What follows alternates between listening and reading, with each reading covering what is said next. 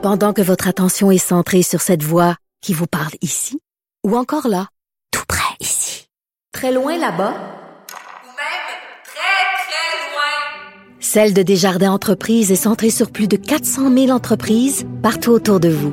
Depuis plus de 120 ans, nos équipes dédiées accompagnent les entrepreneurs d'ici à chaque étape pour qu'ils puissent rester centrés sur ce qui compte, la croissance de leur entreprise.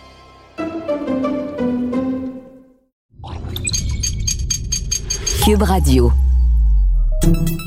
Salut, c'est Charles Dran avec l'équipe dans 5 minutes. On s'intéresse aux sciences, à l'histoire et à l'actualité.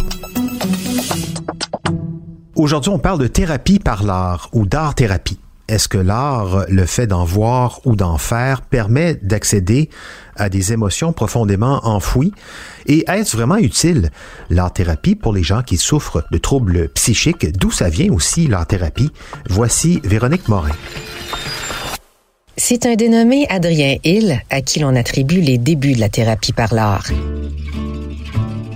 L'artiste et ancien soldat était alité en raison d'une tuberculose. On est en 1942. Pour tuer le temps, parce qu'il s'ennuyait terriblement, il s'est mis à faire des croquis et des dessins de toutes sortes.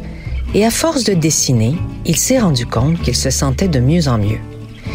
Hill a tellement été emballé par sa découverte qu'il écrivait en 1945 un livre intitulé Art versus Illness ou l'art contre les maladies, dans lequel il explique que lorsque la résistance physique du patient est à son plus bas, cela désactive en quelque sorte l'ego animal, permettant au pouvoir créatif de se manifester dans les œuvres d'art.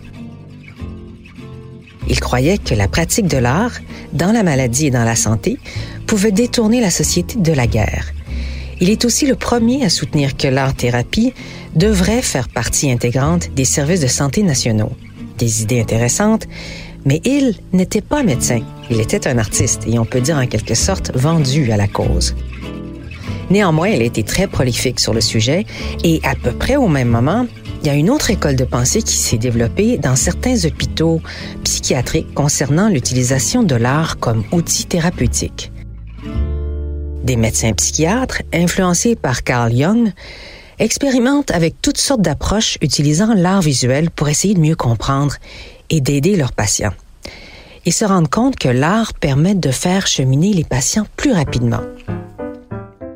L'idée est d'aller puiser au fond du subconscient du patient pour qu'il exprime son côté sombre, en cohérence avec la théorie jungienne de la confrontation et de l'intégration de l'ombre, un objectif qui ne peut être atteint qu'en amenant des pensées et des souvenirs inconscients à la conscience du patient à travers ses dessins. Nancy Couture est professeure en art-thérapie à l'UCAT, l'Université du Québec en Abitibi-Témiscamingue, qui offre le seul programme francophone en Amérique. Elle souligne que l'art-thérapie peut être utilisée dans une multitude de contextes thérapeutiques et se pratique aussi bien chez les jeunes que les personnes âgées.